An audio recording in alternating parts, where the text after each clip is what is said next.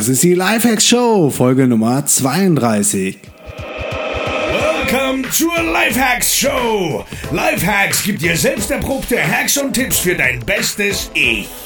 Und hier ist ein Crash-Test-Dummy für ein besseres Leben. Markus Meurer. Ladies and gentlemen, welcome to a new episode of the Lifehacks Show. Live from Chiang Mai, Thailand, Pan Space, Coworking Space. Der heutige Gast der Show ist ein Jungunternehmer, Jan Lehnertz, der eine vegane und nachhaltige Kampfsportmarke aufgebaut hat. Er vertreibt seine Handschuhe, Schienbeinschoner, ähm, MMA-Grabbing-Handschuhe, online ähm, über einen Shop und äh, internationalisiert gerade nach USA. Sauspannend, das alles nach dem Lean Startup Approach und ohne fremdes Kapital, komplett gebootstrapped von seiner Kinderzimmerwohnung aus. Grund genug, ihn auf den Podcast zu holen. Checkt das sauspannende Interview aus. Und das Interview wird heute präsentiert von dem Five-Minute-Journal. Das Five-Minute-Journal ist ein Tagebuch, das man morgens für drei Minuten ausfüllt und abends für zwei Minuten, so dass du bei fünf Minuten bist. Und wenn du das regelmäßig tust, verhilft dir das zu einem achtsameren und bewussteren und positiveren Einstellung zum Leben. Also check it out unter www.5minutejournal.com und jetzt viel Spaß mit der heutigen Folge mit Jan Lennartz.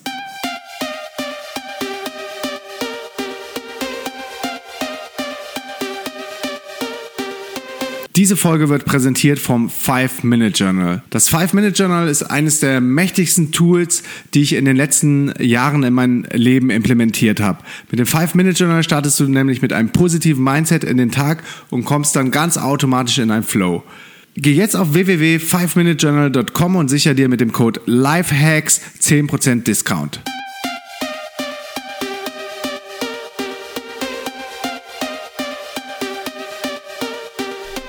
Yo, hi Jan, saugeil, dass du am Start bist beim Lifehacks Podcast. Sag mal, wo bist du gerade und was machst du?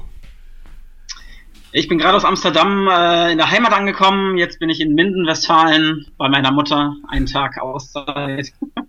ja.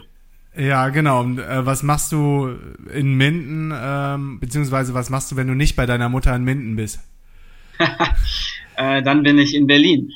Ja, da ist mein fester Wohnsitz. Genau. Und ich bin auf dich aufmerksam geworden, ich glaube über einen Artikel, wo es auch um äh, soziales Unternehmertum ging, um Social Entrepreneurship. Mhm. Und ähm, da ist mir der Satz, Destroy your enemies, not your planet, voll in die Augen gestochen. Ähm, vielleicht erklärst genau. du mal, was dahinter steckt und inwiefern das mit dir zusammenhängt und deinem Business. Genau, das ist unser Slogan von meiner Kampfsportmarke Vehement. Wir machen nachhaltige und faire Kampfsportausrüstung. Mhm. Und ähm, genau, also es ist nicht so gemeint, dass man alle seine Feinde wirklich zerstören soll. Es geht viel um die inneren Dämonen, die man bekämpfen soll, was man halt beim Kampfsport sehr gut machen kann. Und deswegen, äh, und die Erde nicht zerstören, genau, klar, weil wir eben nachhaltig sind und auf Umweltschutz achten und soziale Standards in unseren Fabriken haben. Ja, ich interessiere mich ja selber auch für Kampfsport und ähm, kenne jetzt auch einige andere Brands und ehrlich gesagt ist mir der Ansatz äh, bisher gerade in Verbindung mit Kampfsport auch noch nie so ähm, untergekommen. Wie bist du auf die Idee gekommen, die beiden mh, hm, doch vielleicht ein bisschen konträren Welten miteinander zu verbinden? Vielleicht sind sie auch gar nicht so konträr. Genau, man denkt immer, es, äh, es klingt auch erstmal schräg, das gebe ich zu. Aber ähm, Genau, das ist bei Kampfsport auf jeden Fall nicht so, dass es da nur um, um Schlägertypen äh, geht. Das kennst du dann wahrscheinlich auch, wenn du dich damit beschäftigst, sondern es ist einfach eine sehr ganzheitliche Sportart. Ähm, gerade viele asiatische Kampfsportarten haben diese Einheit von Natur und Mensch äh, schon in ihrer Philosophie mit drin. Ne? Das mhm. ist gar nicht so weit ab.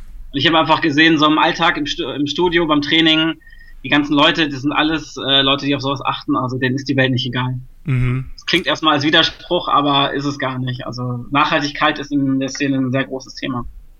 Ja, also ich selber äh, mache Kraft Maga zum Beispiel in äh, Berlin, wenn ich da ähm, mal wieder in der Homebase bin und muss sagen, die Leute, mit denen ich äh, dort trainiere, sind alle sehr nachhaltig und, und durchdacht unterwegs und eben nicht diese stumpfen Schlägertypen. Ich glaube, die würden es auch nicht lange da aushalten, beziehungsweise dann auch entfernt werden aus dem Training. Ähm, genau. Was für ein Background hast du ähm, in Sachen Kampfsport? Ähm, ich habe selber vor zehn Jahren mit äh, Muay Thai, also Thai-Boxen, angefangen. Damals noch in Hamburg, äh, in der Roten Flora, also dem besetzten Kulturzentrum äh, mitten in der Schanze.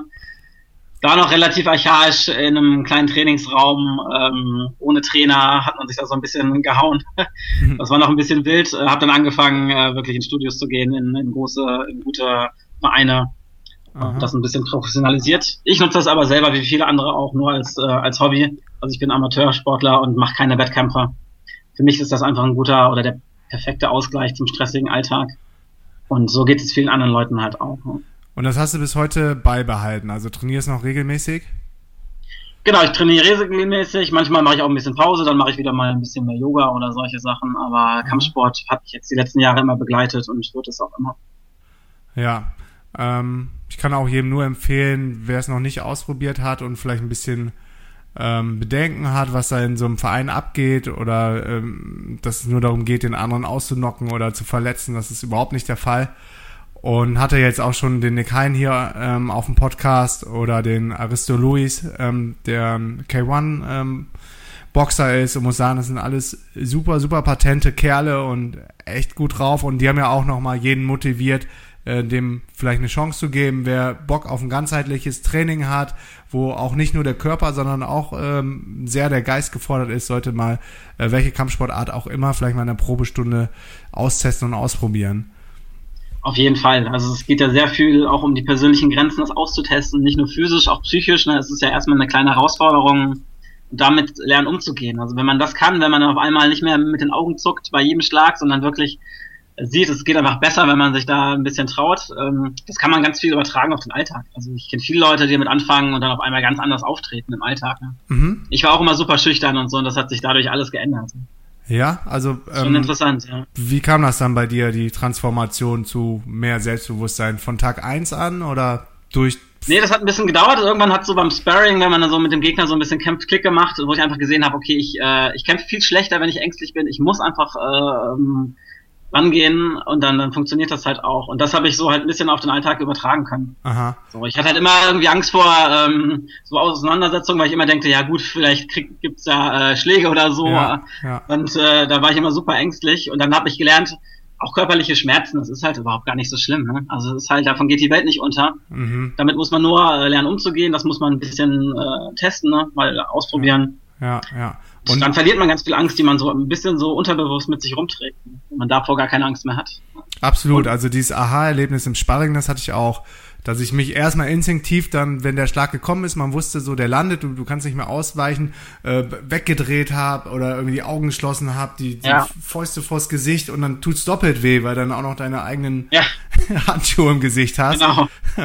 Und ähm, ja, das geht, glaube ich, nur über Übung und irgendwann, dass du es lernst, okay, der Schlag, der wird jetzt kommen, aber wenn du das weißt und, und dich nicht dann äh, doof wegdrehst, sondern ähm, vielleicht direkt schon den Counter vorbereitest, gehst du viel besser mit der Situation um, als ängstlich zu sein, weil dann passiert immer irgendwas. Genau. Und das ist im, im normalen Leben natürlich auch so. Kann man, finde ich ganz schöne Analogie eigentlich. Ja, auf jeden Fall. Was ist dein äh, Business-Background? Dass du irgendwann dahin gekommen bist, eine eigene Marke aufzubauen mit einem Online-Shop. Ähm, Können wir gleich nochmal drüber genau. reden. Ja. ja, ich bin eigentlich Kommunikationsdesigner, also habe in Hamburg Kommunikationsdesign studiert und mich immer viel mit Marken beschäftigt, also immer für andere Leute Produkte gestaltet oder T-Shirts gestaltet oder Logos und äh, deswegen konnte ich das eigentlich ganz gut mhm. und habe dann einfach beim, beim Boxen oder beim Thai-Boxen gemerkt, okay, die ganzen Handschuhe, die es so gibt, ähm, die gefallen mir alle nicht, auch vom Design nicht, die sind halt immer mit Totenköpfen drauf oder Blutflecken drauf gedruckt. Also ich fand das immer ganz furchtbar. Sehr martialisch. Das, äh, immer, ne? Ein, ja, ja, und das äh, passt halt auch nicht so richtig richtig. Und ähm, da dachte ich, gut, da kann man noch was Schöneres machen. Ich selbst bin Veganer, das heißt, ich wollte Kunstlederhandschuhe haben. Da ist die Auswahl noch viel eingeschränkter. Also mhm. klar, es gibt natürlich schon Plastikhandschuhe, also richtig hochwertiges Kunstleder. Das hatte ich so noch nicht gefunden. Und dann irgendwas, was noch schön aussieht, so das gab es gar nicht. Ja, und dann dachte ich, okay, da kann ich mal gucken, recherchieren, äh, finde ich da irgendwelche Hersteller, die da auf einem Level mit mir sind. Ne? Wie, und das hat dann auch ganz gut geklappt. Also. Aha. Und wie bist du das ja. angegangen, die Herstellerrecherche? Klar, erstmal natürlich online, äh, ganz viele Leute angeschrieben, erklärt, äh, was ich äh, meine mit, mit fairen Arbeitsbedingungen und ähm, wenn die Leute gesagt haben, ja, ja, machen wir, aber ich so einen Eindruck hatte, nee, so richtig, wissen die, sagen die das jetzt nur eigentlich, äh, um den Auftrag zu bekommen, habe ich direkt sein gelassen. Dann habe ich irgendwann wirklich einen gefunden, der eigentlich das eh schon länger machen wollte, aber noch gar keinen Kunden hatte, mit dem er das angehen konnte. Und mit dem habe ich das dann durchgezogen und ähm, die Qualität war auch super. Also die kamen ja an und es war genau das, was ich wollte. Und ähm, die erste Auflage war dann auch direkt ausverkauft innerhalb von 24 Stunden. Also der Start war extrem äh, positiv. Cool. Wie viel äh, Handschuhe waren das? Genau, das waren 100 Paar, ne? sehr übersichtlich, mhm. aber wenn man denkt, okay, man bringt jetzt eine Kampfsportmarke mit veganen Boxhandschuhen auf den Markt, ähm, also ich dachte, da kommt nicht viel. Ich ja. hatte zwar im Verein ein, zwei Leute, die auch Interesse hatten, aber ich wusste nicht, ob das wirklich ein großes Thema ist. Mhm. Ja, gerade diese Kombi hat mich total gecatcht. Also zum einen dieses Social Entrepreneurship, ähm, nachhaltig irgendwas zu produzieren, dann äh, Kampfsport interessiere ich mich eh für, dachte, wie passen die Welten zusammen. Und dann war ich jetzt die letzten 30 Tage im Oktober, es hat vor drei Tagen aufgehört, auf so einer 30 Tage Vegan Challenge unterwegs. Ja. Ähm, ja was mir selber auch total viel gebracht hat. Und ich bin jetzt, glaube ich, kein hundertprozentiger Veganer dadurch geworden, aber werde meinen Fleischkonsum sehr massiv einschränken, so auf 80, 20, so vielleicht 20 Prozent Fleisch noch und der Rest vegan. Also es hat mir schon viel gebracht und dachte, es ist ja echt eine krasse Kombi und ähm, habe dann ein bisschen tiefer Research gemacht, wer steckt dahinter und ähm, bin dann auf dich gestoßen. Umso mehr freue ich mich, dass du jetzt äh, hier am Start bist, darüber zu sprechen. Ja. Ähm, du sagtest gerade ganz klassisch Online-Recherche. Heißt, du hast bei Google gesucht nach den entsprechenden genau. Begriffen genau. und bist dann ähm, die Händler direkt angegangen über E-Mail. Weil viele stellen sich das wahrscheinlich mega schwer und aufwendig vor, wenn die jetzt das fertige Produkt sehen auf ja. deiner Seite, denken, ja. ich wüsste gar nicht, wo ich anfangen soll. Genau, das ist halt so ein bisschen das Ding. Klar, wo wir jetzt stehen, das ist natürlich schon ein bisschen Arbeit, dass man das wirklich auch so Qualitätskontrolle immer hat und wirklich weiß, dass es auch alles äh, gut produziert das ist schon Arbeit, aber am Anfang ein Produkt herzustellen ist halt wirklich nicht so krass. Also als ich die ersten Handschuhe hatte, meine Freunde gedacht, so ich kann zaubern, weil ich irgendwie Dinge produziere. Und das ja. ist halt wirklich der, der einfachste Punkt. Also Hersteller zu finden, ist gar kein Problem. Es gibt ja auch Seiten wie Alibaba, wo die Leute ihre Sachen anbieten, da kann man direkt äh, sich das aussuchen und denen das Logo schicken und dann hat man das zwei Wochen später. Und wenn man wenn man sowas machen will, dann, dann ist das kein Problem. Klar, wenn man auf faire Bedingungen Arbeit äh, Wert legt, dann ist es noch ein bisschen was anderes. Da muss man wirklich dann schon ein paar mehr anschreiben, mhm. gucken, wie tickt die so. Aber selbst Produkte herzustellen, das ist äh, für jeden eigentlich heutzutage gar nicht, gar nicht so schwierig. Also war ich selbst überrascht, auch, dass die auf einmal dann wirklich auch hier äh, angekommen sind. Ne? Das, äh, mhm. Wie einfach das dann. Und das war dann äh, der Handschuh mit deinem Design, der genau. dann bei dir äh, angekommen ist im Paket, du hast ihn ausgepackt und dachte, wow, wie geil ist das denn? Ich habe irgendwas Haptisches erschaffen. Was genau, ich das war wirklich kann, ne? so, ein, so, ein, so ein super, super Moment. Die kamen halt im Flughafen an, vor zweieinhalb Jahren in Berlin und äh, ich hatte gar keine Ahnung, wie man, wie man sowas angeht, auch mit der Zollanmeldung. Ne, da muss man sich schon ein bisschen reinfuchsen, aber ähm, die Leute sind auch ganz nett beim Zoll. Also wenn man das noch nie gemacht hat, die helfen einem auch. Also da, äh, das war einfacher als ich dachte. Mhm. Hatte mir dann aber nur ein Ford K gemietet, weil ich dachte, ja, ein paar Handschuhe sind ja nicht so groß. ich war dann halt vor so einer riesigen Europalette voller Handschuhe. Wie viel Unzen sind das? Wie ich das in mein Auto bekomme. Also da muss man, da sieht man schon, das äh, kann man alles noch besser machen, aber mhm. irgendwie geht's halt trotzdem. Ne? Ja, und ich glaube, das, das ist genau das Ding, ähm, was dann viele Unternehmer oder erfolgreiche Unternehmer von anderen Menschen unterscheidet. Die ähm, erfolgreichen Unternehmer gehen Sachen an, die machen einfach, probieren, testen, fallen vielleicht mal hin, stehen wieder auf oder fahren dann mit dem Ford Car zum Flughafen. Ja. die anderen äh, konzeptionieren dann jahrelang an, an dem Design an Handschuhen, aber ohne äh, überhaupt mal eine E-Mail an einen Händler rausgeschickt zu haben. Genau, ich kenne auch äh, Hersteller von, von Sportartikeln, Freunde von mir, die jetzt seit drei Jahren in ihrer Kammer sitzen und halt es immer besser machen wollen. Und das mhm. ist halt, ähm, ist natürlich auch ein schöner Ansatz. Ähm, mhm. Da verliert man aber massig viel Zeit. Also lieber erstmal ein Produkt auf den Markt bringen, wo man noch was verbessern kann und dann schon mal Feedback bekommen. Ne? Das ist ja ganz wichtig. Mhm. So. Äh, weil du kannst es gar nicht perfekt, perfekt machen, wenn du nicht die ganze Zeit Feedback bekommst, was die Leute wirklich wollen. Mhm. Deswegen direkt Geld in die Hand nehmen, was man hat, äh, bestellen und dann nächste Auflage wird besser. Genau, das heißt, äh, das, was du eingenommen hast aus dem Cashflow, das Unternehmen dann wachsen lassen, indem du das wieder investierst. Genau, das ist ja das Schöne, wenn man gerade Produkte hat, ne, man hat ja direkt Cashflow. So, mhm. Das war für uns äh, auf jeden Fall super. Das heißt, ich konnte direkt die zweite Auflage bestellen. Schon mit Verbesserungen, schon mit äh, besserer Verpackung. Ne? Wir haben umgestellt auf, auf Recyclingkartons, alle Polybeutel weggelassen. Ne? Dass mhm. man an solchen Sachen kann man dann direkt arbeiten. Mhm. Ja. Das heißt aber für die, für die erste, ähm, für die erste Bestellung brauchtest du aber dann ein bisschen Kapital, was du über dein Online-Business aufgebaut hattest. Genau, aber die erste Auflage, das war auch nicht so wahnsinnig teuer. Also ist, ähm, mit äh, 2.000, 3.000 Euro kommt man eigentlich schon hin mhm. am Anfang. Ne? Das kann eigentlich jeder zusammenkriegen, wenn er eine Idee für ein Produkt hat. So, da musste ich jetzt nicht jahrelang für sparen oder einen Kredit aufnehmen. Das heißt, das ist auch äh, 100% eigenfinanziert und gebootstrapped, ohne Venture Capital oder irgendwelche Shares, die du abgeben musstest. Genau, alles bootstrapped, ja. Cool. Und ähm, wie hast du dann die Reichweite bekommen, um die ersten 100 Handschuhe an den Mann zu bringen? Das war natürlich ganz spannend. Ähm, ich hatte einen kleinen Shop aufgesetzt. Das ist halt das ganz Gute, wenn man selbst Grafikdesigner ist. Mhm. Dass man solche Sachen, die wirklich viel anfangen, ne, anfallen, dass man die selber machen kann. Also es ist wirklich Gold wert. Das sehe ich immer wieder bei anderen Startups, die ich berate. Mhm. Ähm, dass die immer besser mit beraten sind, wenn sie einen Designer im Team haben, als jetzt ein BWLer zum Beispiel, mhm. so viel an. Das konnte ich also alles ganz gut machen. Facebook-Seite aufgesetzt, klar, die ganzen klassischen Sachen. Und dann, glaube ich, habe ich für fünf Euro Werbung geschaltet auf Facebook und dann hat direkt das jemand von Boxhaus gesehen, also dem großen europäischen Online-Händler für Kampfsportausrüstung. Mhm, cool. Und die haben es dann einfach gepostet auf ihrem Blog so und ähm, das hat eine enorme Reichweite gehabt. Und so kam das dann eigentlich zustande. Eine Woche später hat sich die Band Boys Sets Fire bei mir gemeldet. Äh, kennt man, wenn man sich mit Punk und Hardcore beschäftigt. Ganz große US-Punk-Band. Wow. Ähm, die fanden super, die haben das gepostet und dann hatten, hatte ich über Nacht 5000 Facebook-Fans. Ähm, das war ganz gut für den Start. Ich war ein bisschen über, überwältigt, das war alles kurz vor Weihnachten und äh, ich wusste gar nicht so richtig, was da passiert. Hm. Aber kann es auf jeden Fall gehen. Da sind einfach Partner, die größer sind, als man selber immer Gold wert, weil selber das aufzubauen über Facebook-Werbung oder mal Werbung schalten, das ist halt, das dauert. Ne? Ja, absolut. Aber Deswegen. so Sachen können auch nur passieren, wenn, wenn du es, wie eben gesagt, versuchst und machst und die Seite aufsetzt und irgendwas postest und vielleicht mal fünf Euro in die Hand nimmst, um Facebook-Werbung zu schalten, dass es dann auch bei den richtigen Leuten ankommt, ne? Ganz genau. Und natürlich als Social Business hat man immer den Vorteil, dass man sowas ganz gut bekommt, solche Presse. Ne? Also wenn ich jetzt ganz normalen Boxhandschuh auf den Markt geschmissen hätte, das hätte keinen interessiert. Mhm. Das hätte keiner gekostet. Also ein bisschen Innovation oder Nachhaltigkeit, das ähm, hilft ganz viel. Ne? Viele denken, das ist immer so ein Nachteil wenn ich jetzt irgendwie die höheren ähm, Herstellungskosten ans Bein binde, ähm, aber gar nicht. Also ich sehe nur Vorteile dadurch, dass es eben, äh, dass wir so ein bisschen auf, auf fair achten. Ja, und ich habe auch ähm, das Gefühl, dass gerade im letzten Jahr das Bewusstsein bei sau vielen Menschen, egal aus welchem, äh, was für ein Background die haben, irgendwie das Bewusstsein für Nachhaltigkeit gewachsen ist. Als ob da gerade wieder so, so ein neues Movement entsteht.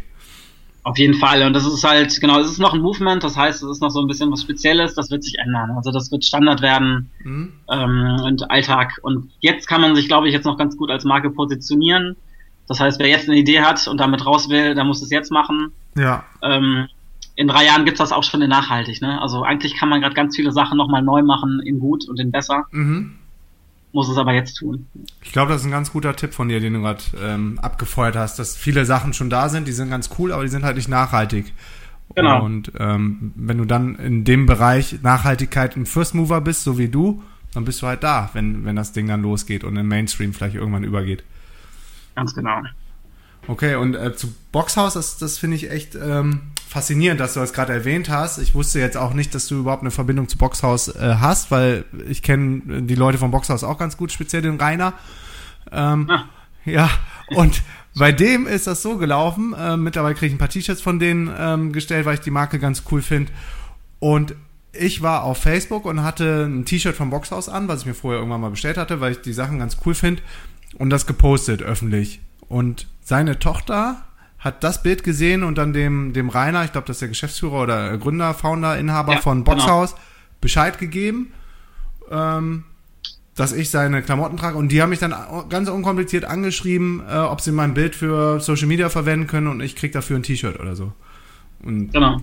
Das fand ich super cool, diesen Ansatz, dieses äh, ganz unkomplizierte, auf äh, Leute zuzugehen und ähm, Das machen die ganz viel, ja, ja, ja, auf jeden Fall. Diesen Giving-Aspekt. Oder dann sagt er, ja, brauchst du neue Shirts, ich schicke dir einfach mal welche zu, ohne jetzt irgendwie zu sagen, so, das ist jetzt die Abmachung und du musst das und das damit machen. Genau. Und, Das ist ganz schön. Und so, genauso machen wir das auch. Also ich habe, äh, ich mache mit nie irgendwem Verträge. mhm. Wenn ich irgendwelche Kämpfer unterstützen will, dann, dann kriegen die das und dann sage ich direkt, ey, du musst dafür gar nichts posten, so, nichts. So. Es ist halt, wir wollen dir, dir, dir was geben. Mhm. Und ähm, das finden die meisten halt so cool, dass sie halt trotzdem irgendwas posten. Ne? Das ist dann halt, ähm, das passt schon. Also Genau. die Leute sind halt auch und ähm, da muss man nicht immer irgendwie mit Verträgen hinterherrennen und Abmachungen. Nee, null. Und das ist halt, das ist auch dieses Giving-Prinzip. Dreimal mehr geben als nehmen und es kommt eh irgendwann zurück. Die, die Leute sind, Auf jeden Fall. erinnern sich daran und wenn sie dir was Gutes tun können, dann sind die, dann sind die zur Stelle, ne? Auf jeden Fall. Wenn du dir Kampfsportler aussuchst, den du ähm, dann äh, deine Sachen anbietest oder ähm, zur Verfügung stellst, wonach gehst du da?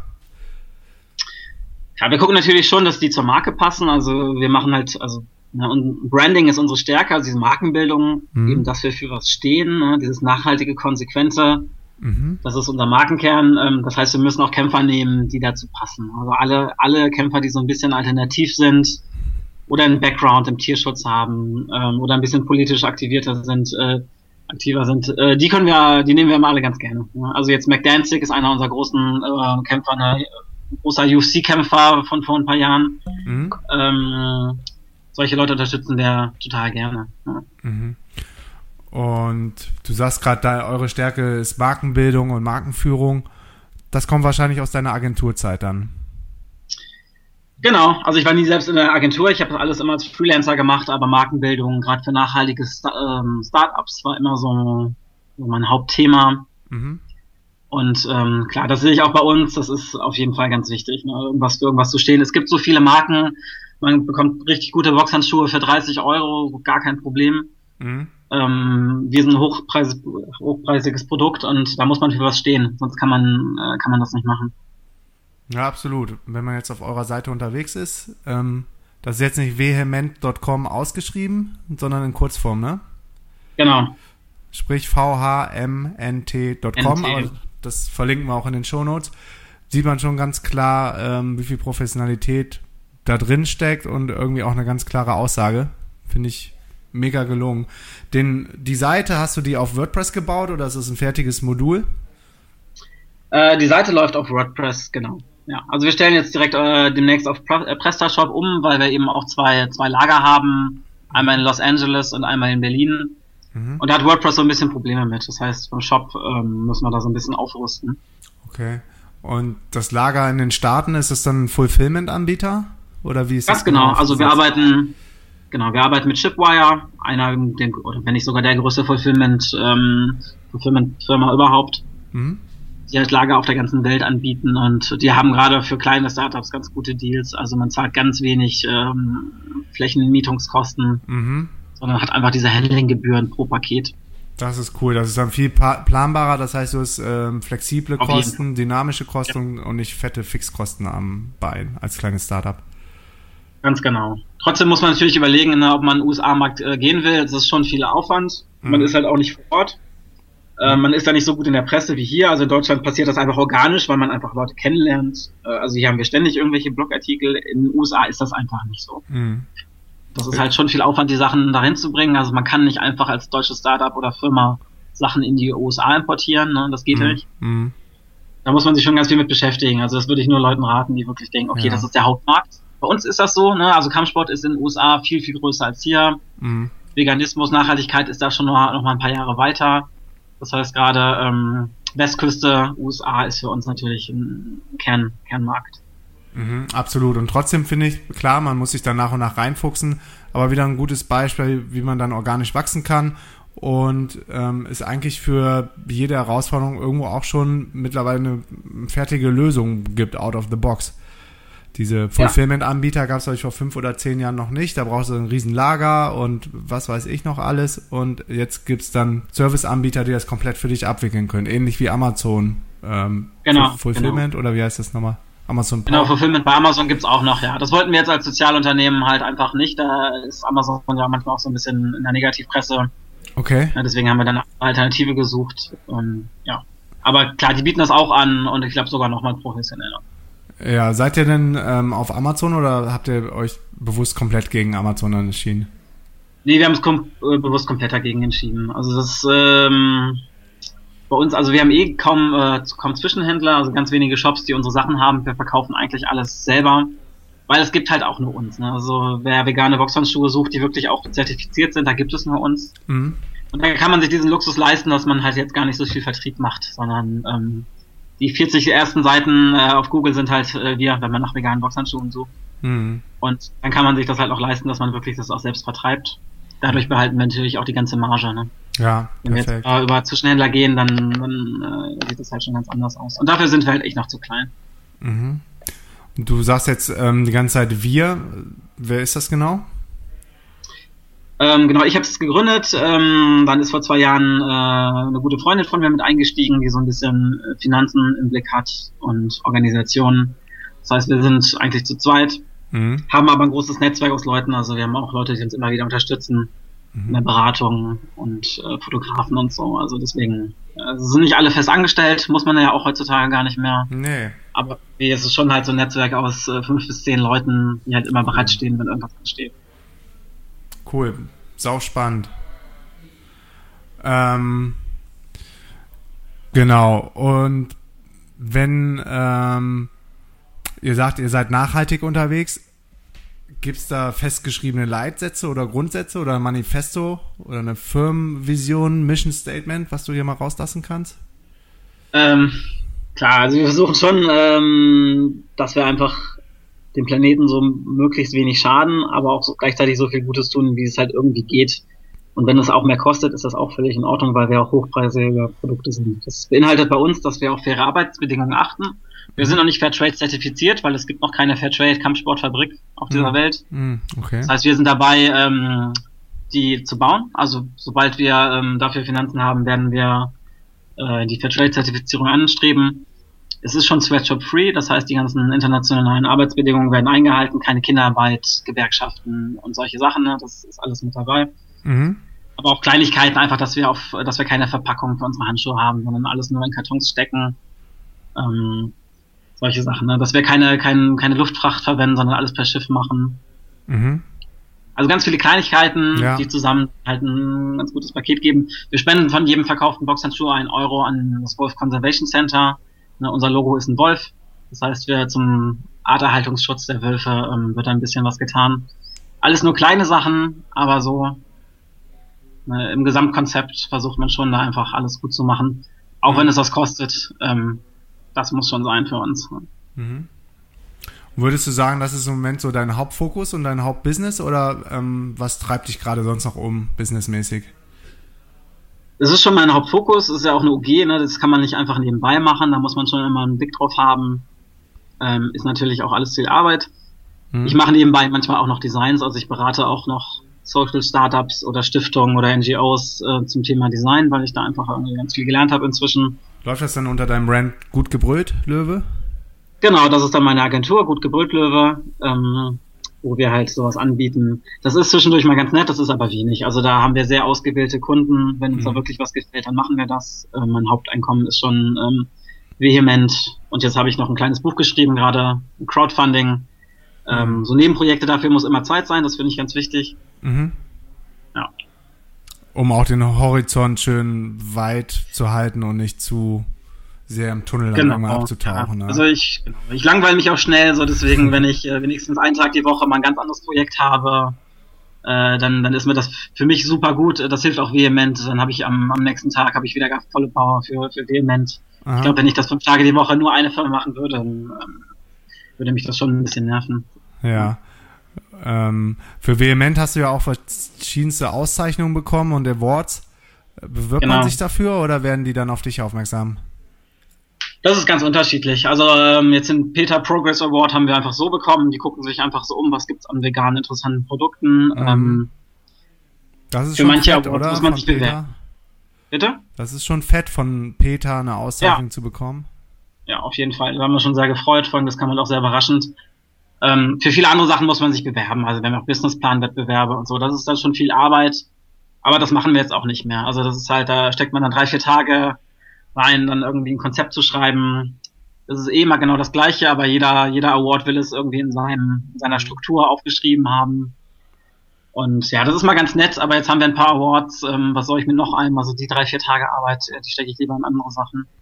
Absolut. Und da muss man als Startup immer aufpassen. Ne? Es gibt so viele Awards und ich kenne viele Leute, die einfach äh, die ganze Arbeitskraft in diese Awards stecken, in der Hoffnung, dass sie dann irgendwo vielleicht 5000 Euro gewinnen. Mm. Das ist oft einfach nicht wert. Da muss man immer ein bisschen gucken. Nee, aber in eurem Fall ist, glaube ich, auch geschickt als Marketing-Tool eingesetzt auf der Website. Ähm, die ja. ganzen Logos und Awards, die machen irgendwie schon Eindruck und ähm, ja, gibt nochmal so Social Proof, ne? Genau, das ist halt klar zur, zur ähm, zur Verifizierung quasi so ein bisschen, also Reason to Believe nennt sich das äh, im Branding, okay. sind solche Logos und Abzeichen immer, immer ganz schön, gerade wenn man ein Produkt hat, was die Leute vielleicht erstmal ein bisschen verwirrt. Dann mhm. würde ich schon raten, dass man da auch so ein bisschen guckt, dass man Awards hat oder Siegel, Abzeichen, das ist schon immer alles ganz gut. Mhm. Aber irgendwann reicht dann auch. Also unsere Website ist voll, da ich brauche jetzt nicht noch einen siebten Award da draufkleben. Okay. Und damit dir nicht langweilig wird, hast du jetzt noch ein neues Projekt gelauncht, ein guter Plan.de?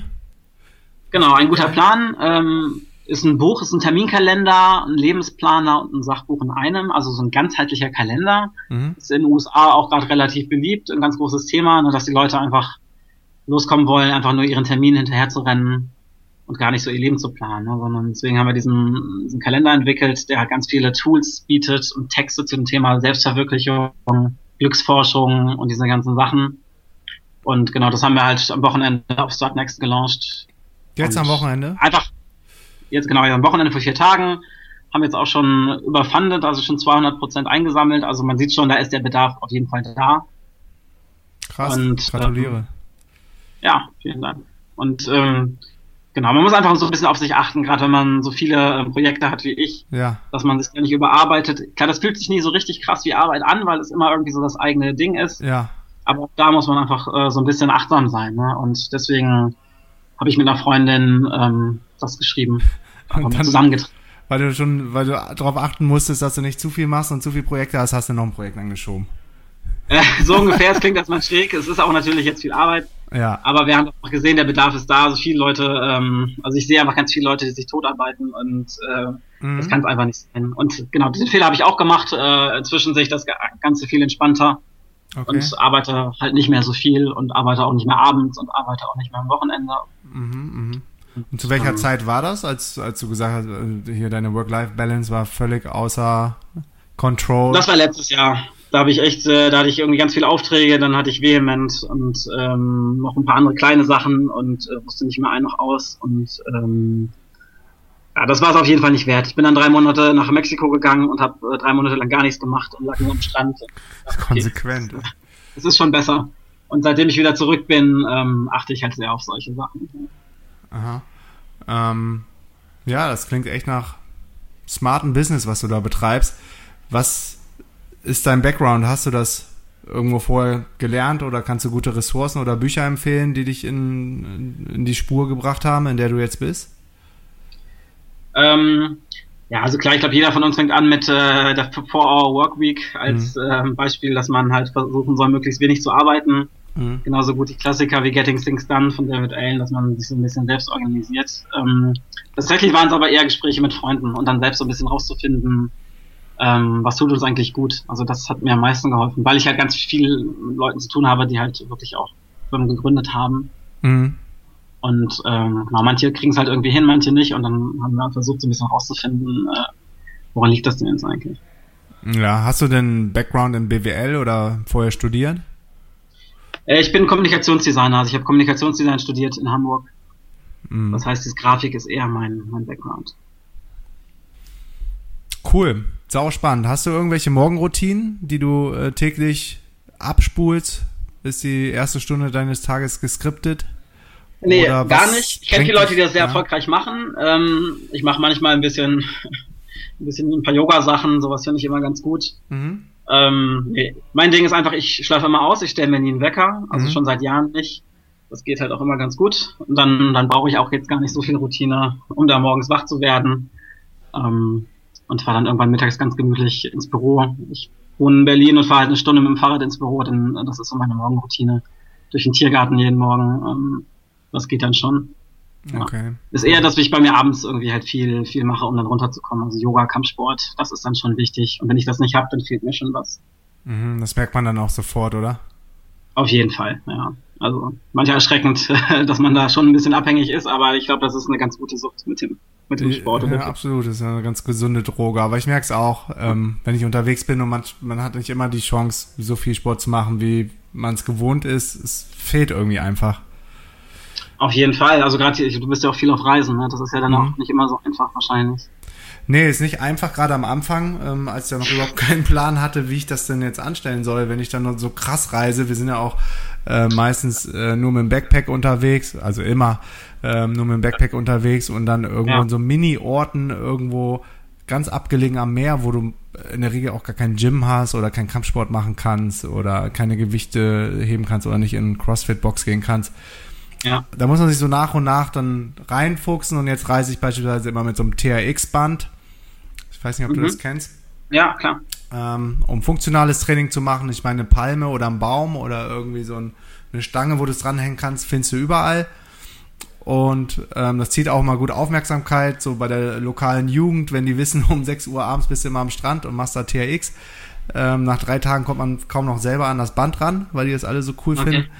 Und schließt dann immer ganz schnell auch irgendwelche äh, Freundschaften zu, zu den Leuten auf den Inseln. Also das ist ganz cool und ja, mittlerweile weiß ich dann auch genau, ähm, je nachdem, wo ich gerade bin, ob ich dann vielleicht ähm, einen Kraft Maga Club in der Nähe habe oder mal äh, Muay Thai hier in Thailand ausprobieren will, im Tiger Muay Thai Camp in Phuket. Genau. Ähm, das, ja. äh, genau, gerade äh, Muay Thai in Thailand kann ich nur empfehlen. Wenn du da Anschluss an die äh, Locals ja. äh, haben, das zieht eine Thai-Box-Hose an. Also ich bin so durch Thai Thailand gereist und ähm, da hat man sofort 20 Freunde. Also ich wurde da wirklich auf, auf einer Straße umarmt, mm. weil ich als Europäer mit Thai-Box-Sachen rumgerannt bin und bin. Das finde ich ganz toll, ja. Cool. Hast du da auch trainiert? Ich habe ein bisschen trainiert, ja. Mm. Das geht da wirklich tatsächlich überall. Also Thai-Boxen ist da ja Nationalsport.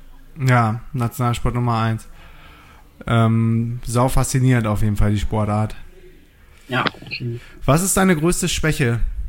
Und worum willst du besser werden? Ähm. ja, also was mir immer noch schwerfällt, äh, ist halt so Selbstorganisation tatsächlich. Ähm, die Teile in, in dem Buch, in dem Plan, den ich gerade rausbringe, habe ich auch nicht selber geschrieben. Hm. Da weiß ich, das hilft mir ganz viel, wenn ich da äh, wirklich diese To-Do-Listen immer aktuell halte und diese ganzen Tools verwende. Ich mache es halt einfach nicht.